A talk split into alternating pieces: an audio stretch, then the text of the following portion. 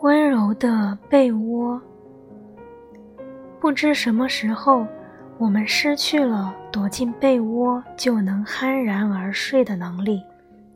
身体虽然钻进了被窝，内心却无法柔软松弛。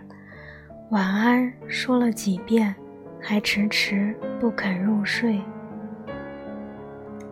我们为了熬夜而熬夜，睡前剧要看完，微博、朋友圈、知乎都要刷一遍。手头的工作还想再整理一下，似乎总觉得就这么睡会很不甘心。很多人处在睡前的焦虑中，想用各种方式填充一天中的精神空白。现代人缺睡的原因，不是传统的失眠、上夜班，是自己在拖延入睡前的时间。真正阻止我们睡不着的，是那颗躁动不安的心。白天的忙碌，身体被困境的心，在深夜里能够得到解禁，那是无比的放纵。让我们感到真实的存在在这个世界上。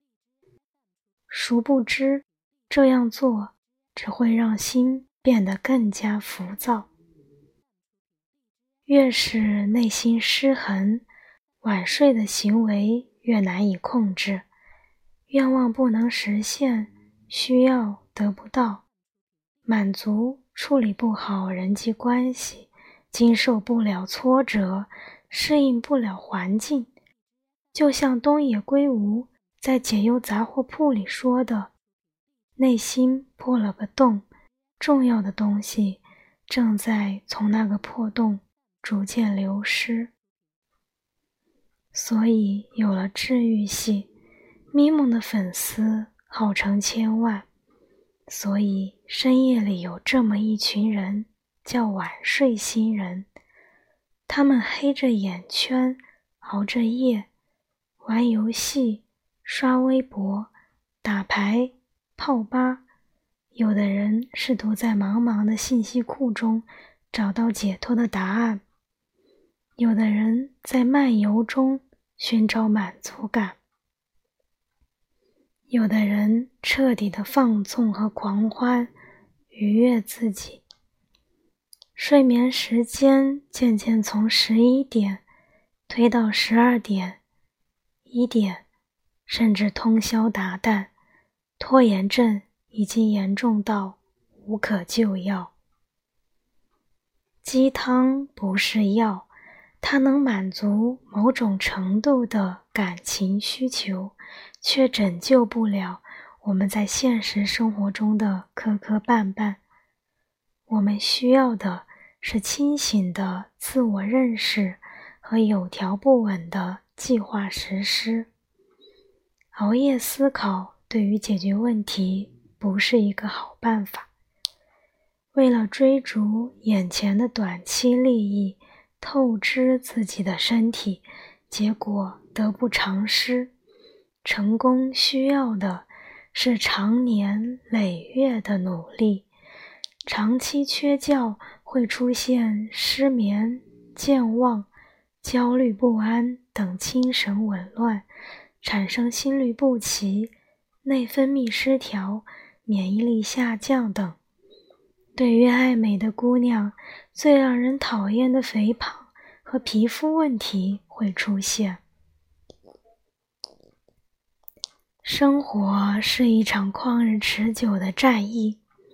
衣食住行、工作、生活、养儿育女、赡养老人，要保护好身体作为革命的本钱，保证睡眠时间，准时睡觉，坚持有规律的作息时间，比如晚上十点到清晨六点，提前半小时做好睡前准备工作。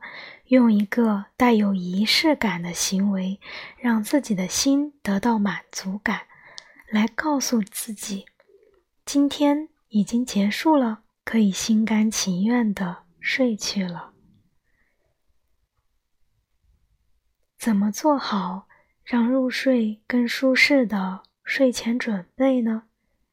一、提前半小时洗热水澡、泡脚，使身体放松，体温上升，产生困意。二、喝一杯温热的牛奶，作为一天生活结束的奖赏。牛奶中的钙是一种镇静物质。三、临睡前听一段柔和的单调的音乐，或者看一些轻松搞笑的段子，稳定情绪，暂时忘记烦恼。